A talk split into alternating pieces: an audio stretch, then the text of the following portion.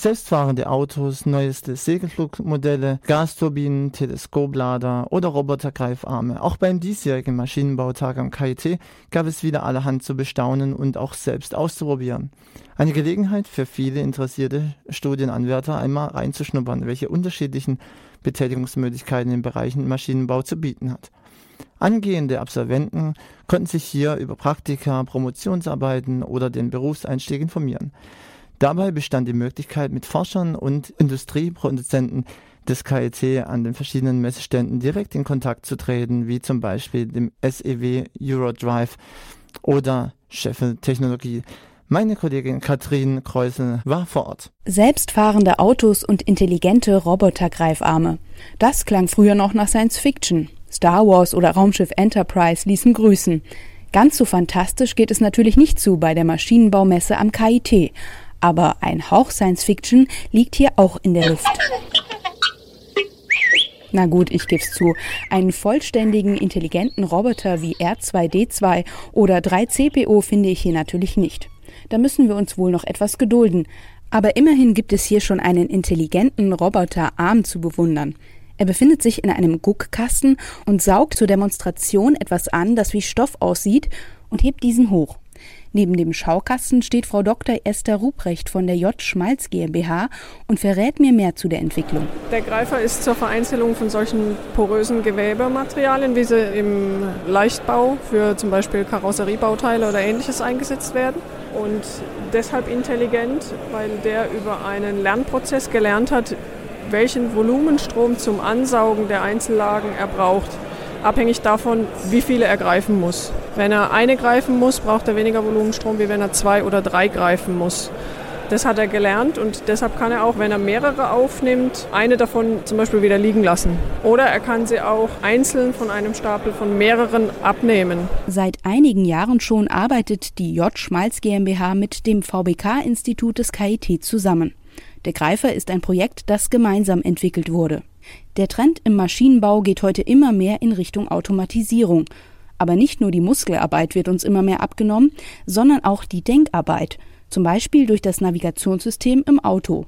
Das ist nicht immer ungefährlich, so gibt es immer wieder Geschichten von Autofahrern, die allzu kopflos der monotonen Stimme aus dem Lautsprecher folgen.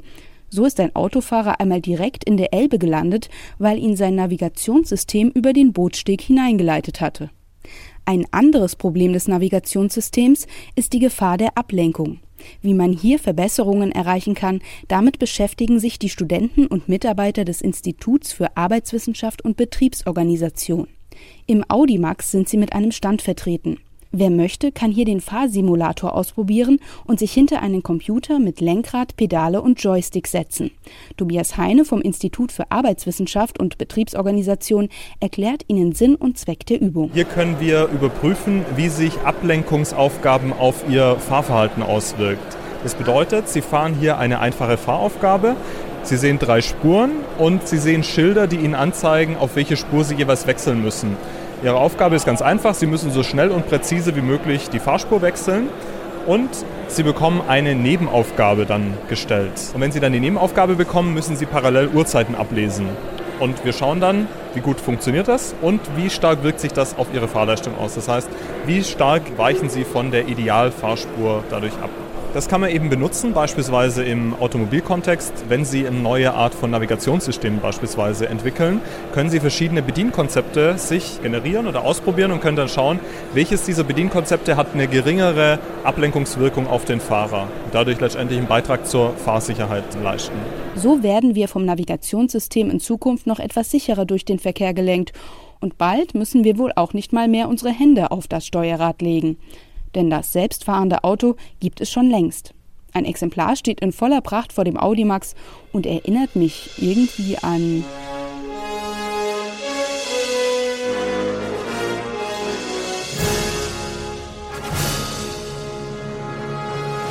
Richtig, an den DeLorean aus Zurück in die Zukunft. Was da auf dem Platz steht, sieht wirklich ein bisschen so aus. Falls man aber einen Trip in den wilden Westen oder das 22. Jahrhundert plant, wird man wohl eher enttäuscht werden.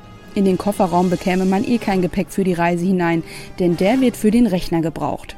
Dieser wertet die Daten aus, die er von den Kameras rund um das Fahrzeug und dem Laserscanner auf dem Dach erhält. Benjamin Ramft vom Institut für Mess- und Regelungstechnik erklärt, wie es dann weitergeht. Wenn wir dann ein Umfeldverständnis vom Auto gewonnen haben, also zum Beispiel mit den Stereokameras, also zwei Kameras, die in die gleiche Richtung gucken und dadurch räumlich sehen können, ähnlich wie es auch der Mensch macht, dann können wir eben auf der Basis auch autonom fahren. Und da sehen wir hier zum Beispiel eine Demo-Anwendung auf dem Bildschirm im Kofferraum, wo man einfach für ein Bild die Entfernungen sieht, die das Auto dorthin schätzt. Das heißt, wir sehen hier, dass die Fußgänger halt ein bisschen heller hervorheben, die sind näher und die Gebäude im Hintergrund sind ein bisschen weiter weg. Und in der blauen Fläche, die man hier sieht, da würde jetzt das Auto sagen, hier kann es hinfahren, ohne mit einem Hindernis zu kollidieren, während eben diese grauen Strukturen, die dahin gemalt werden, die sind Hindernisse, da würden wir nicht hinfahren wollen. Bevor wir uns aber bequem im Autosessel zurücklehnen und ein Buch lesen können, wie im Zug oder Fernseh schauen, müssen noch ein paar Probleme beseitigt werden. Also wir haben bei Kameras noch Probleme mit Bewegungsunschärfe. Also wenn man halt sehr, sehr schnell fährt, dann verzieht sich das Bild ja ein bisschen. Das kennt man vielleicht auch von der Digitalkamera, dass wenn man beim, beim Fotomachen mit der Kamera gewackelt hat, dass dann eben auch das Bild unscharf wird. Und das beeinträchtigt die Wahrnehmung schon. Aber eine Forschungsherausforderung ist das Fahren in der Stadt. Und da kann man ja also fast überall eh nicht schneller als 50 fahren. Und da ist dann auch die Bewegungsunschärfe kein Problem. So merkwürdig erscheinen manche Dinge aus Science-Fiction-Filmen da doch gar nicht mehr. Zum Beispiel die selbstfahrenden Autos in Minority Report. Und erinnern 3D-Drucker nicht irgendwie ein bisschen an die sogenannten Replikatoren aus Raumschiff Enterprise? Okay, ein Earl Grey Tea, das Lieblingsgetränk von Captain Picard, können die Dinge immer noch nicht drucken. Aber immerhin, den Touchscreen, auf dem schon Captain Kirk in den 60er Jahren herumtippte, den haben wir mittlerweile. Und auch das Holodeck mit seinen virtuellen Welten wirkt heute gar nicht mehr so abwegig. Mit diesen Gedanken mache ich mich jedenfalls auf den Nachhauseweg. Was den angeht, vielleicht können wir uns den in Zukunft ja auch bald sparen.